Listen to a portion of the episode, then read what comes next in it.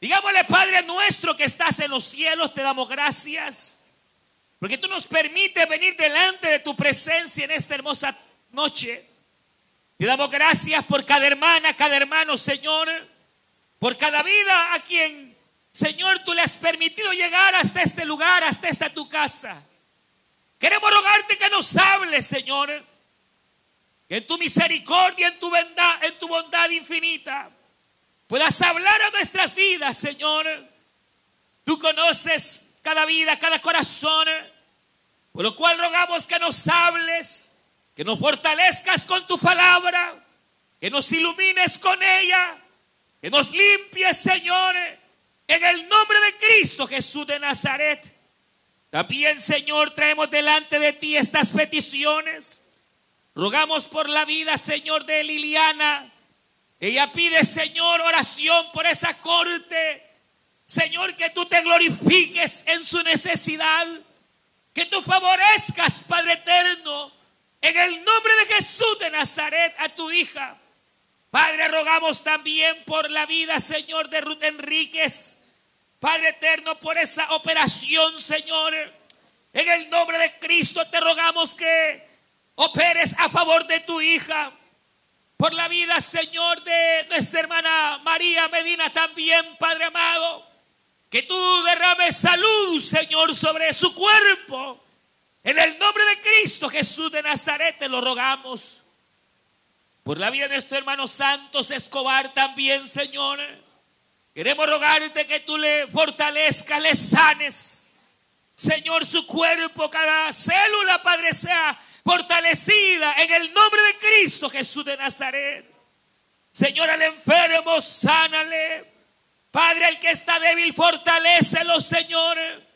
En el nombre de Jesús de Nazaret. En tus manos de amor y misericordia. Cada petición, Señor, que ha llegado hasta este altar. Oh Dios amado, en tu gracia y bendita misericordia opera. Y rogamos que nos hables, oh Dios eterno, en el nombre de Jesús de Nazaret. Gracias Cristo. Gracias Señor. Amén y amén. Gloria a Dios. Pueden tomar su asiento, hermanas y hermanos. Y como decíamos hace el miércoles pasado, hoy iniciamos lo que es, o iniciábamos lo que es eh, el estudio de esta maravillosa carta que el apóstol Pablo escribió a la iglesia de Éfeso, una iglesia que él había eh, eh, fundado hacía más o menos unos cuantos años. Durante tres años Pablo estuvo ahí predicando la palabra del Señor, al grado que Dios bendijo esta obra, que realmente no era una sola iglesia, sino que representaba varias iglesias en aquella ciudad. Y el Evangelio había logrado penetrar de una manera bastante hermosa en aquella, en aquella ciudad. Y entonces eh, decíamos que la iglesia de, de los Efesios llegó a ser conocida por una iglesia bastante madura, una iglesia llena de amor, una iglesia bastante espiritual.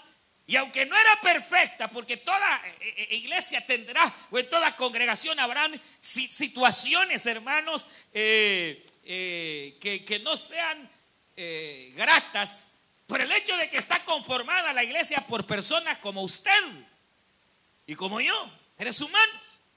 Y entonces, a pesar, aunque había situaciones como en cualquier otra congregación, la diferencia de situaciones eran bastante menos a comparación de otras congregaciones como los corintios. Y decíamos que el apóstol Pablo viene y va a, escribir esta carta cuando él está preso, que sabe que probablemente va a enfrentar la muerte, sabe que probablemente su ministerio está ya eh, finalizando. Y ahí Pablo escoge a cerca de tres, cuatro iglesias a quienes le va a escribir y una de ellas es este, esta iglesia, la iglesia a los Efesios. Y dentro de ello decíamos que la, la necesidad que Pablo sentía era que los hermanos recordaran, antes que nada, que los creyentes somos gran bendecidos. Y que Pablo le dice, yo deseo, yo quiero que, que entiendan que ustedes tienen que tener la plenitud de la bendición divina. Y eso implica que eh, podamos estar bien bendecidos con bendiciones terrenales, pero que también, decíamos, estemos bien bendecidos por aquellas bendiciones espirituales. No es lo mismo bendición terrenal que bendición espiritual. La bendición espiritual es mayor que la bendición terrenal. La bendición terrenal es que usted tiene salud, tiene trabajo, tiene dinero, tiene amor, qué sé yo. Pero lo espiritual va más allá. Y entonces Pablo establece que nosotros como cristianos estamos bendecidos con toda bendición espiritual. Y Pablo nos da un ejemplo mencionando por lo menos eh, cerca de cinco o seis bendiciones espirituales que tenemos. La primera, recuerde, es que somos escogidos. Amén. Y hablamos de la elección, ese es uno, escogidos. Pero además somos predestinados. Quiere decir que además de que el creyente llega a ser elegido, es decir, viene a Cristo no por, por voluntad propia, sino que Dios lo escogió. Además de escogerlo, Dios lo predestina. Es decir, que somos escogidos con propósito. Y tarde o temprano aquel propósito se va a llegar. Aunque a veces uno mete las cuatro y atrás el propósito, el Señor es fiel para cumplir con cada uno de nosotros su propósito. Eso quiere decir que estamos tan bendecidos que Dios nos escogió. Estamos tan bendecidos que, además de escogernos, predestinó nuestro camino.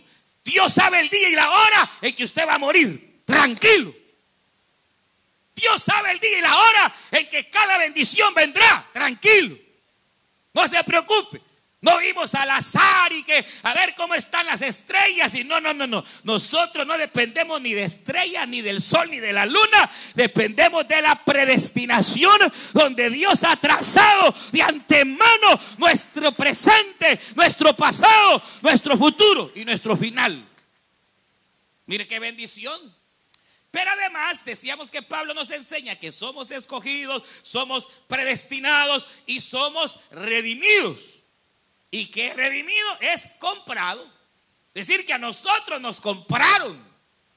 ¿Por qué? Porque no le pertenecíamos a Dios, le pertenecíamos al diablo. Por naturaleza le pertenecíamos al mundo, pero vino el Señor y pagó con el más alto precio su sangre preciosa en la cruz del Calvario para redimirnos, comprarnos. Pero esa redención decíamos que nos trae perdón de pecado, porque esa es la realidad, que Jesucristo en la cruz limpió nuestros pecados. Este libro de Dios, ¿saben que dice? Bienaventurado, dichoso, dichosa, aquella mujer o aquel hombre a quien Dios no culpa de pecado. Y aunque no diga amén, pero, hermano, qué bendición más grande es tener la conciencia limpia. Hay gente que tiene plata, tiene fama, tiene dinero, pero tienen una conciencia chuca. Hay gente, hermano, que tiene bienestares económicos, pero tienen una conciencia que le golpea su fracaso y le golpea eh, eh, cada situación que ha vivido de fracaso.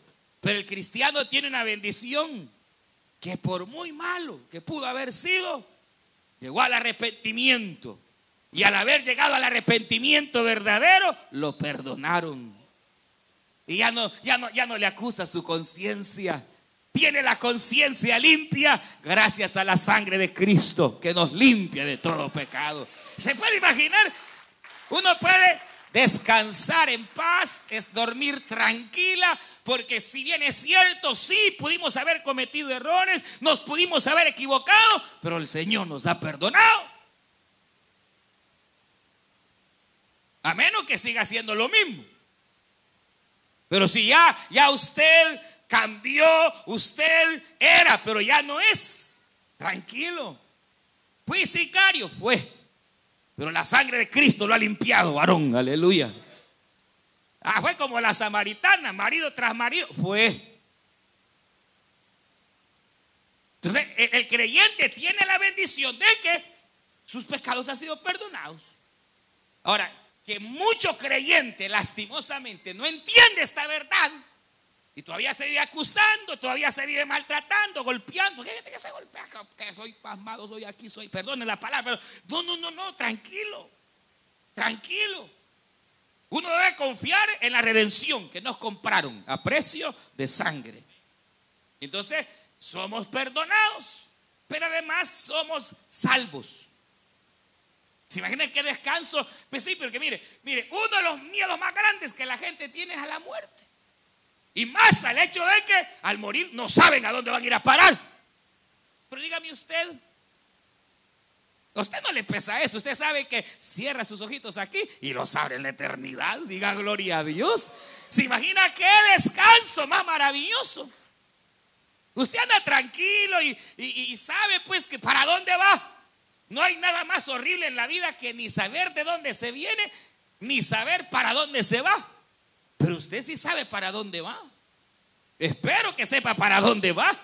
Porque el hecho de que uno sabe de dónde vino, sabe quién es y para dónde va, eso da un descanso tremendo. Porque sabe, hermana, sabe, hermano, que usted está predestinado para heredar entonces, eh, qué, bendición, hermano. Tenemos paz para con Dios. Gente que no tiene paz. No tienen paz, ni con ellos mismos. No se quieren ellos mismos. No aguantan porque no han entendido el poder de la sangre. Pero cuando uno entiende quién es, dice que nos redimió. Pero además de redimirnos, resulta que no solo nos redime, sino que nos adopta. Y entonces eso era, eso era algo que les explicaba, cómo en las épocas pasadas, cuando se compraba un esclavo, un sirviente, este sirviente, este esclavo se podía redimir. Pero ¿qué, significaba esto? Que de repente había un afecto, un cariño, un amor hacia el esclavo o hacia la esclava. Y el amo decía, ya no quiero que seas esclavo ni sierva en esta casa. Te voy a comprar para que seas como de la casa. Y el esclavo pasaba de ser siervo a ser señor. Y aquí no se trata cómo, aquí nos hicieron. Porque dice San Juan capítulo 1, a los suyos vino, los suyos no le recibieron y ahora todo aquel que le recibe, Dios le da poder de ser hecho. Hijos de Dios. Hijas de Dios.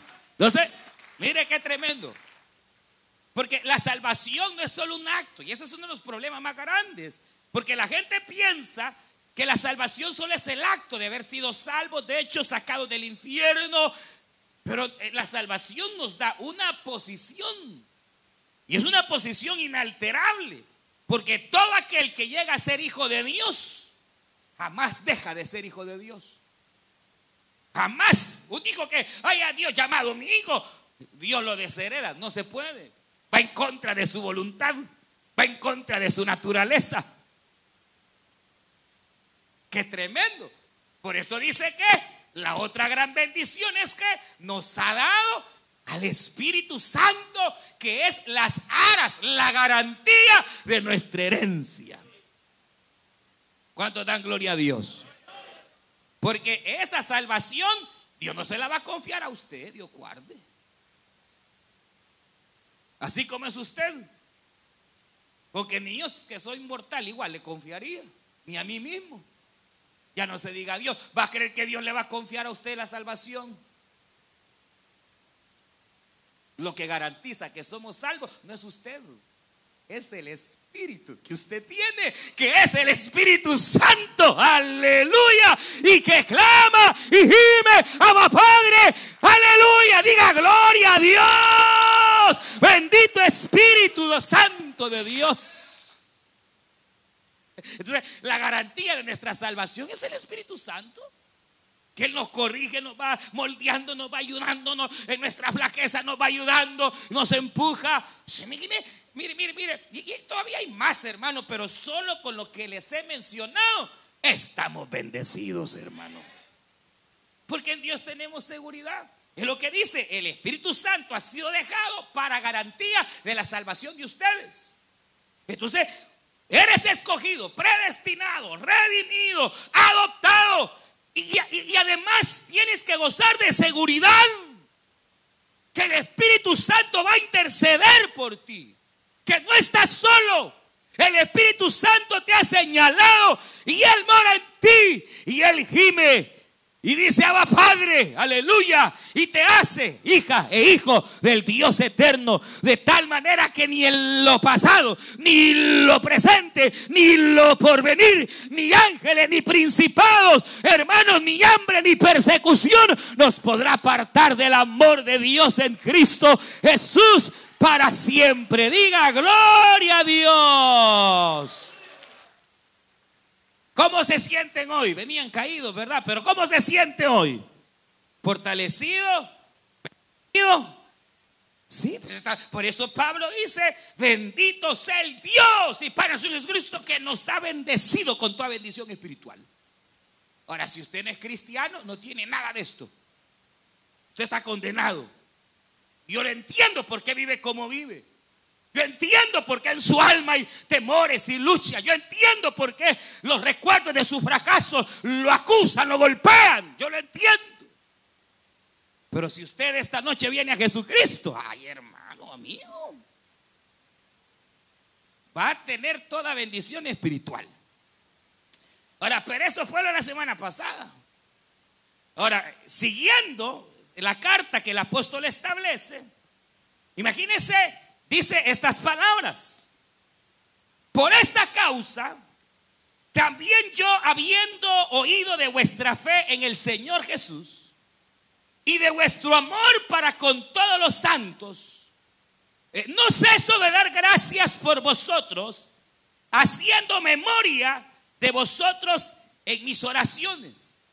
Entonces, aquí hay varios detalles que me llaman la atención, entrando ya a, la temática de esta, de esta noche.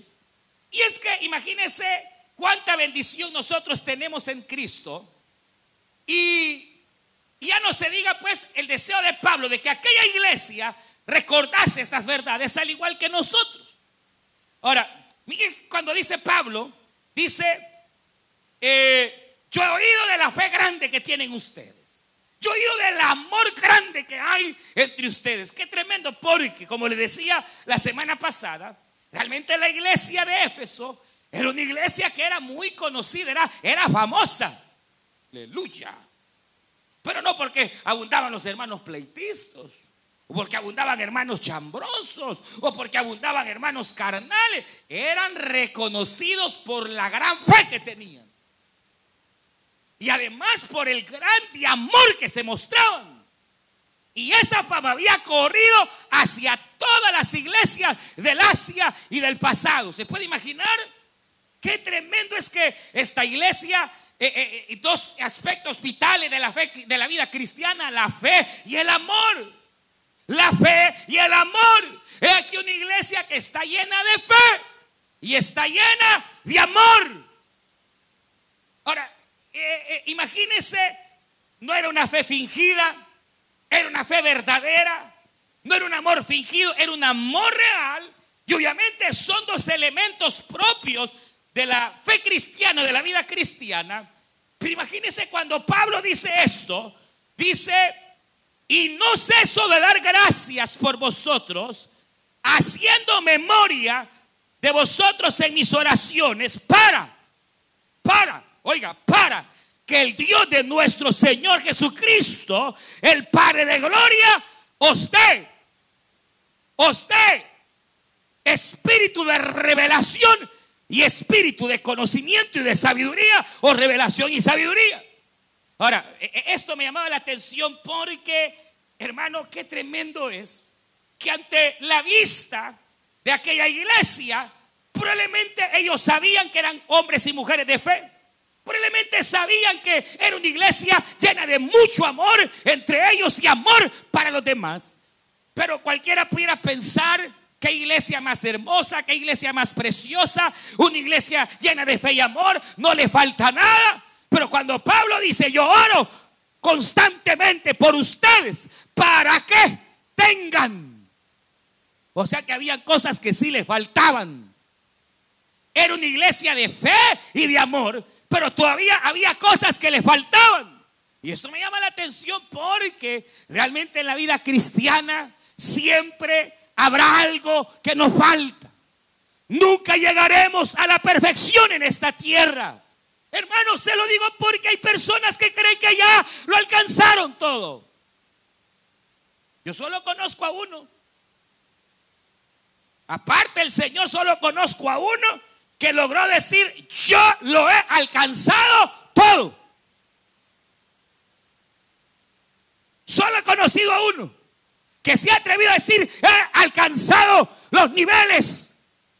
Pero aún habiendo alcanzado todo, lo pongo en olvido y sigo aún corriendo viendo el blanco perfecto que es Jesucristo, la meta del supremo llamamiento de Dios.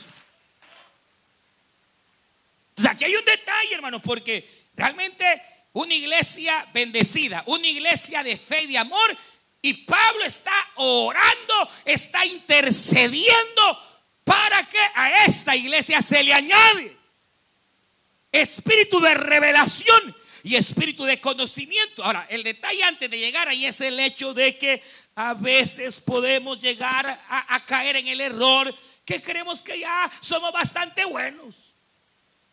Que creemos que hemos alcanzado niveles de fe o de amor al grado que ya no necesitamos congregarnos tanto. Por eso no vienen a los cultos. No leen la Biblia. Ya ni oran. Porque creen que ya lograron. Y no han logrado nada. Mire qué tremendo es esto. Porque uno puede engañarse. Y creerse que ya, repito, es lo suficientemente buen cristiano. Y a esta iglesia, imagínense una iglesia llena de fe y de amor y le faltaba. Y nosotros Y usted y yo. Y uno cree que no, que no necesita, que no tiene necesidad. Por eso dijo Cristo un día, bienaventurados los que tienen hambre, aleluya. Tiene hambre está buscando siempre. Tiene hambre va buscando, busca, busca, porque sabe que aún le falta, que aún le falta, que aún le falta. Hermano, Dios nos ayude a tener ese espíritu de, búsqueda, donde no, no, nos creamos ya lo suficientemente mejores que otros. Porque tal vez ya logró ciertas cosas. Ah, eh, yo he logrado esto, yo he logrado lo otro. Eh, mire, todo lo que hemos logrado, en primer lugar usted y yo se lo debemos al que vive y reina por los siglos de los siglos. Pero lo más importante es que debemos tener en nosotros, ¿cómo se llamaría? Ese espíritu de, buscar la excelencia. Porque esa gente, hermanos, llega a tener éxito. Porque la gente que en, el mundo eh, eh, vienen, ponen un negocio y tienen éxito más que otros. Porque hay gente que de alguna manera, porque son gente que, mire, se desviven. Esa gente que eh, llega a tener el éxito es porque siempre están queriendo aprender siempre están como que si no supiesen nada. ¿Se acuerdan de aquella frase tremenda? Eh, uno de los hombres más sabios de las épocas pasadas. Aquel famoso Sócrates que era conocidísimo por su, por su gran sabiduría y por un gran conocimiento. Y cuando le preguntaban, mire Señor, ¿y usted por qué es tan sabio? ¿Y de dónde tiene su gran conocimiento? Yo solo sé que no sé nada. Y eso lo llevaba a seguir buscando la sabiduría, a seguir buscando lo que él buscase. Pero uno de los problemas a veces nuestros es creernos que ya hemos alcanzado o que hemos llegado a ciertos niveles y, echarnos a dormir porque creyó que ya, hoy sí, pero no. La Biblia dice que el andar del cristiano es como la luz de la aurora, que va de aumento en aumento hasta que el día es perfecto. Y a mí no me venga a dar vara. Y usted ya esté en el cenit de la vida cristiana. Ya se siente con alitas. Y ve de menos a los demás. Usted necesita más que otros. Sí, porque puede haber esa, esa, se, se acuerdan de ese espíritu religioso. Y aquel hombre que conocía la ley de Dios.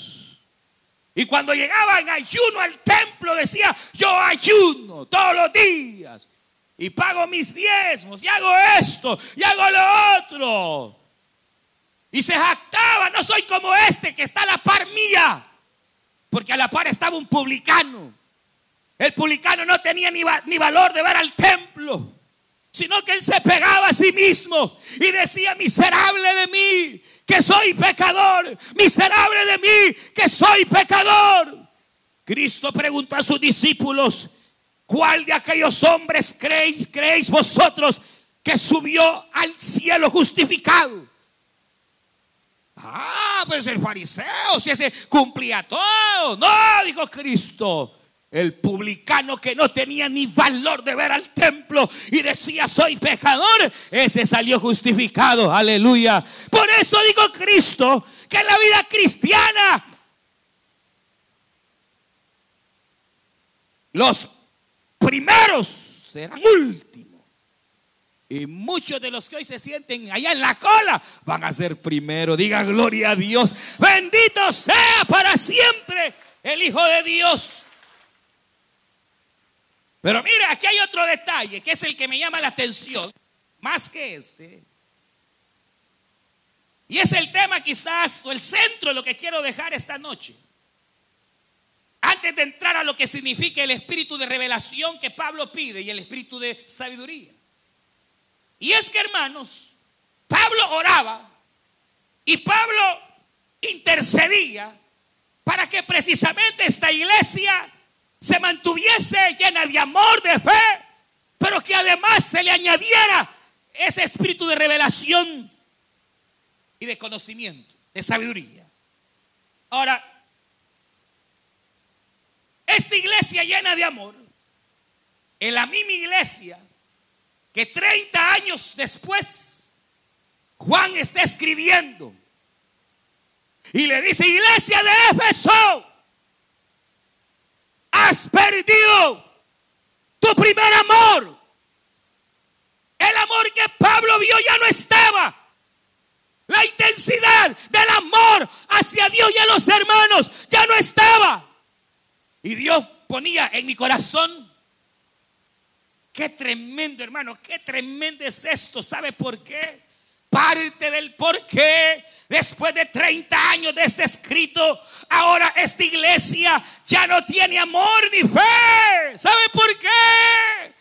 Parte fue porque ya no había un Pablo que doblase rodillas intercediendo por aquella iglesia. Hermano, hermana, yo le traigo una verdad de Dios esta noche. No deje de interceder porque hay un poder extraordinario en la oración intercesora. Nunca dejes de orar por tus hijos. No dejes de orar por tus padres. No dejes de orar por tus hermanos. No ceses hasta el último hálito de tu vida. Sigue intercediendo. Porque aunque ese es el diablo, te mete en tonteras y te dice de nada sirve tu oración. Dios no la escucha. Claro que la oye. Mientras había un Pablo orando por aquella iglesia. En aquella iglesia había amor. En aquella iglesia había fe. En aquella iglesia había conocimiento. Pero cuando Pablo murió, ya no hubo quien orara.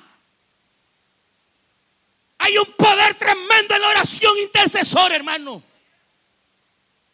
Es la oración que más escucha el Señor.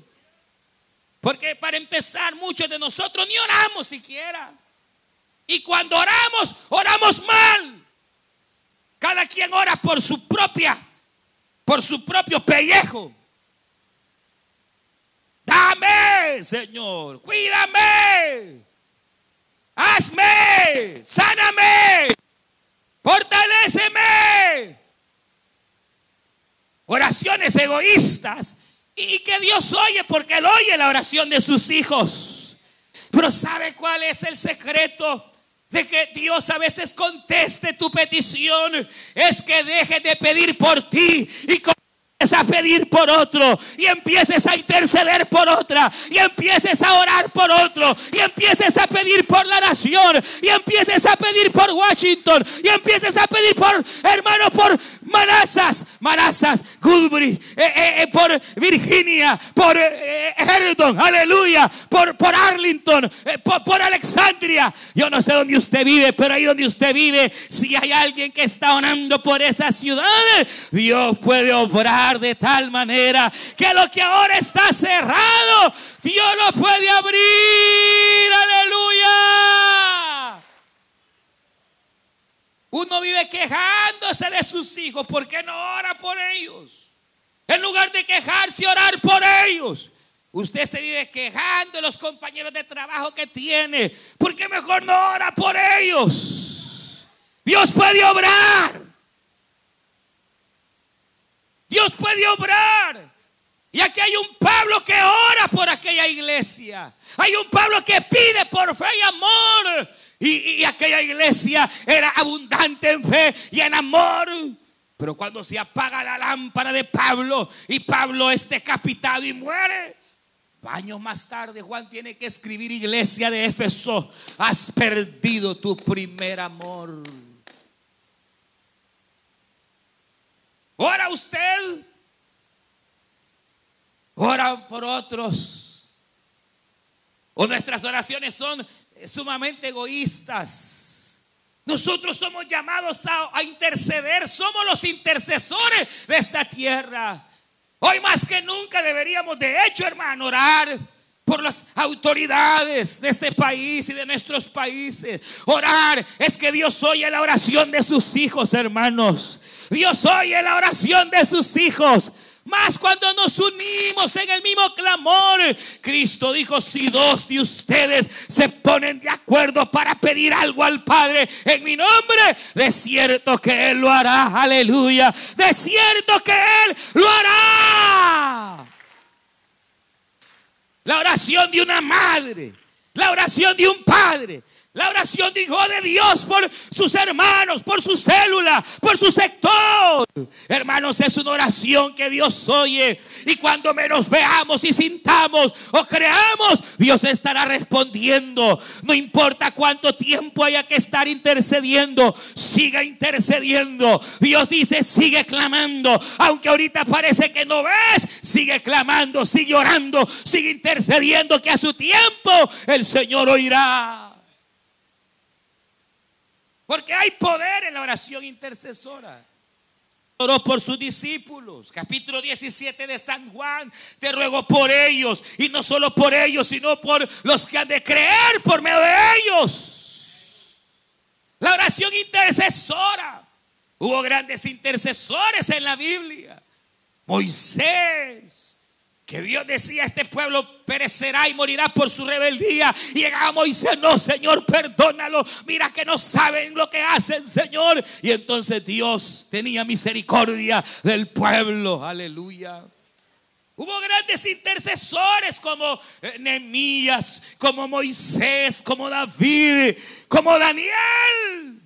Una de las oraciones más extraordinarias que hay en la Biblia es la oración de Daniel. Es, eh, hermanos, es, que diría yo? Es la, la que el, el, prototipo de oración intercesora que deberíamos de hacer. Es, es como el mapa de oración intercesora. Porque a veces pudiera ser que uno ora por alguien, ora por sus hijos, ora por la hermana Fulana, el sultano, pero parece que Dios no oyera porque probablemente oramos mal. Cuando uno va al capítulo 9, vamos a ir al capítulo 9 de Daniel.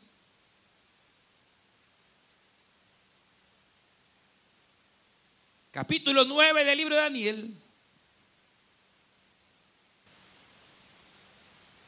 Mire, dice la palabra del Señor.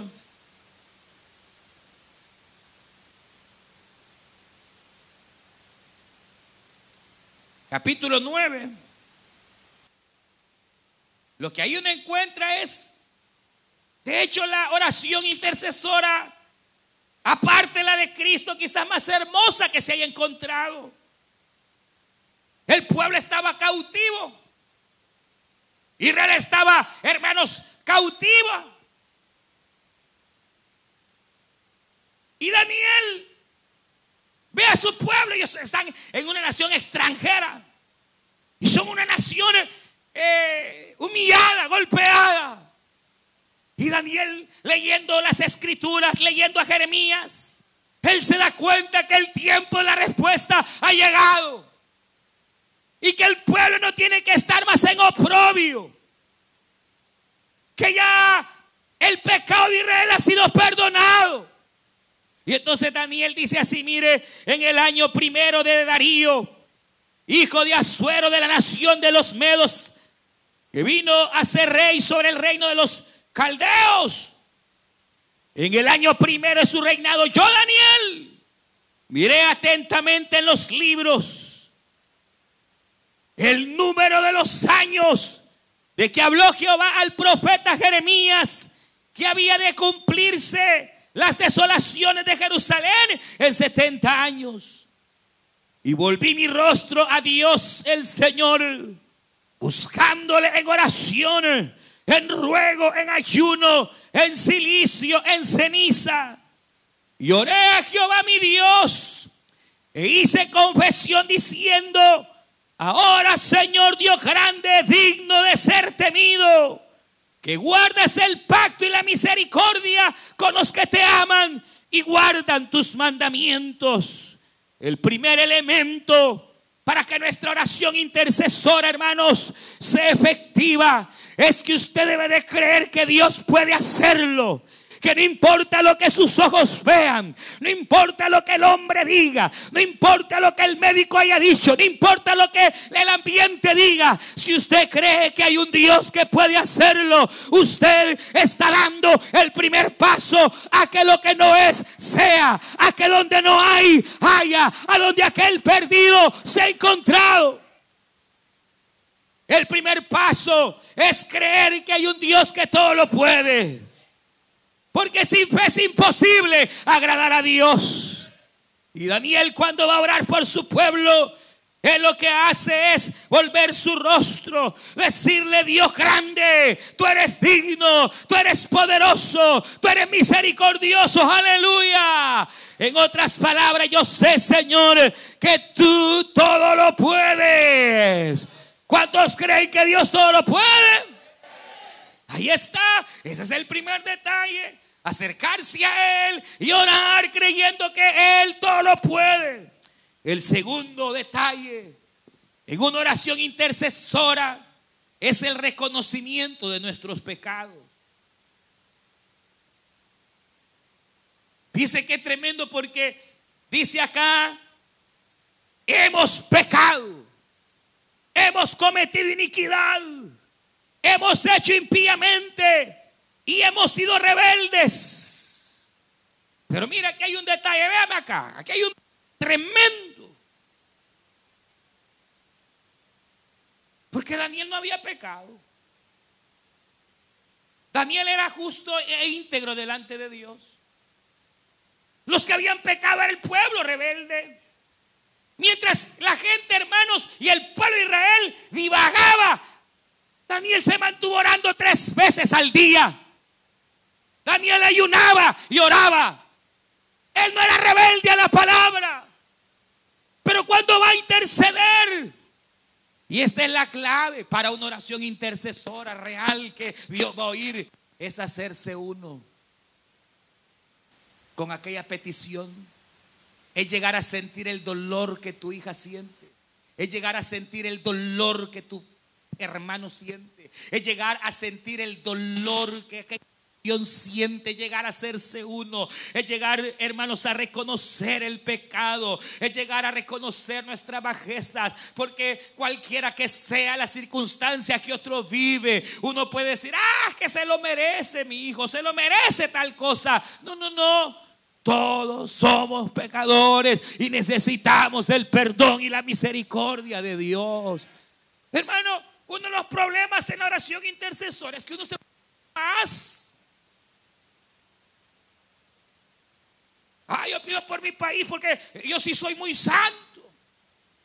No, cuidado, hemos pecado.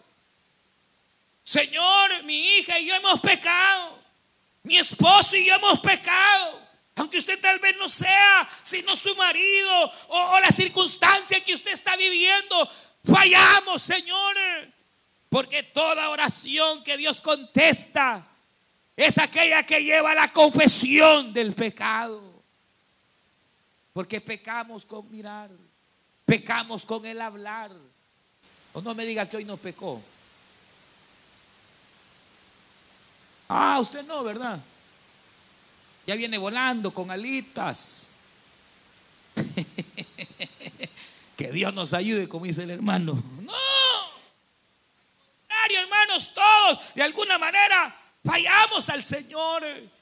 Por eso la confesión del pecado es importante. Reconocer que Dios puede es importante. Reconocer, Señor, hemos fallado, hemos pecado, quizás te ofendido y el pueblo también. Pero aquí venimos en arrepentimiento, Señor. Y lo tercero es llegar a ser uno. A ser uno, pero ser uno de verdad. Llegar a estar en los zapatos del otro. Sentir el dolor de aquella mujer. Sentir el dolor de aquella familia. Cuando uno llega a hacerse uno con aquella necesidad, es cuando Dios estará presto a poder escuchar. Ah, yo recuerdo hace más o menos unos tres años. Fuimos con mi esposa a orar por una hermana. Porque la hermana le habían dado dos meses de vida. Fue hace tres años. Los médicos dijeron un mes o lo más dos meses, porque entonces cuando nosotros llegamos con mi esposa, ese día tremendo porque nos costó llegar a una lluvia y todo, pero logramos llegar. Y cuando estábamos orando por aquella mujer, yo empecé a ver sus niños. Hermano, Dios me tocó de una manera tan grande que yo sentí el dolor de aquella mujer, de aquella hermana. Yo empecé a sentir su agonía. Yo le decía, Señor, ten piedad y misericordia, ten piedad y misericordia. Hermano, yo recuerdo que, que, llegué a sentir que eran mis hijos, los hijos de aquella mujer que se estaba yendo y que iba a dejar a sus hijos desamparados. yo le decía, no lo permita, Señor. Mire, hermanos, dos meses de vida le dieron. Ya han pasado más como tres años, creo yo. Y ahí está la hermana y anda para arriba y para abajo, hermano. Mira qué tremendo. Pero es cuando uno llega a hacerse uno, llega uno a experimentar como que si uno está. Por eso dice Pablo, hermanos, eh, acordaos de los enfermos, de los que están presos, acordaos, como que si estuvieses ahí con ellos. Porque es ahí donde está el secreto de la oración intercesora. Pero si no, Señor, por el fulano, por la sultana, Señor, mira que esa sí que ya no tiene solución, Señor. Ahí vemos qué haces con ella. Eso no es interceder, hermano. Interceder es llegar a sentir el dolor. Llegar a identificarse como Daniel somos, hemos, te hemos desobedecido, Señor. Mire qué tremendo. Verso 8 dice, oh Jehová, nuestra es la confusión. La confusión de nuestros reyes, de nuestros príncipes. De Jehová nuestro Dios es el tener. Esto es clave, hermano. Toda oración intercesora debe de, número uno, eh, tener la fe del Dios grande que usted tiene. Segundo, tiene que tener la confesión del pecado. Tercero, toda oración intercesora debe devolverse uno con la pena y la agonía del otro. Y cuarto, siempre apele, siempre apele al más grande y maravilloso atributo que Dios tiene. Porque si bien es cierto, Dios es santo y omnipresente, sabio y es justo y da justicia y todos sus atributos, pero el más grande de todos ellos, oh Jehová, por la misericordia de Jehová. No hemos sido consumidos. Porque grande es su misericordia. Más ancha que el mar y las estrellas. Porque un día dura su enojo, mas su misericordia dura toda la vida. Oh, porque no nos paga conforme nuestras obras, nos paga conforme su misericordia. Tenemos un Dios malo, ese que le pintan en la iglesia católica. Usted si es católico, tenga cuidado. Usted está adorando a un Dios que no es el Dios verdadero se dio bravo, enojado, que hay que ir a amarillita, ¿para que Porque a María la oyen, pero no vayan. Esos que creen así, que Dios les ayude. Tenemos un Dios bueno, lleno de misericordia, lleno de amor. Que la Biblia dice, lento Jehová para la ira. Grande misericordia. Cuando usted esté orando, Señor, ten misericordia, ten piedad, Señor. Ah, cualquiera que sea la necesidad, cualquiera cual sea, pídale al Señor misericordia. Recuérdele cuán misericordioso es. Recuérdele al Señor sus grandes y multitud de misericordias.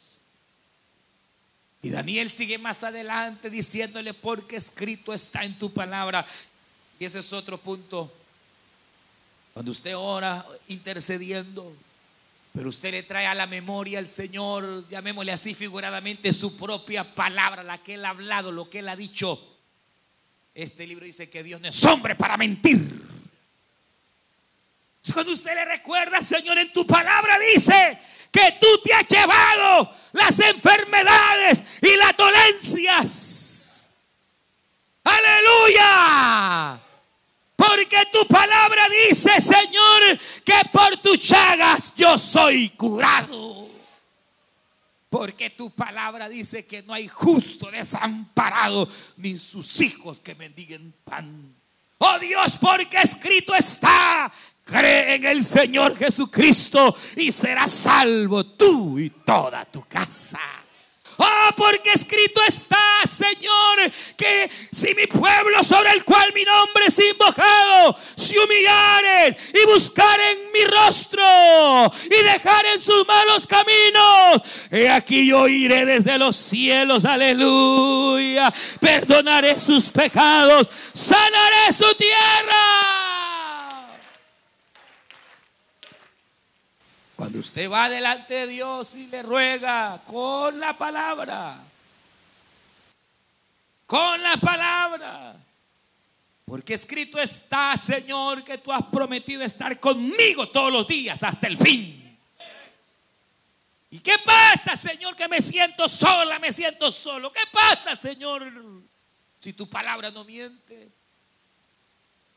Bueno, la oración intercesora compromete, llamémosle así de manera inocente, hermanos, al Señor es una que, primero,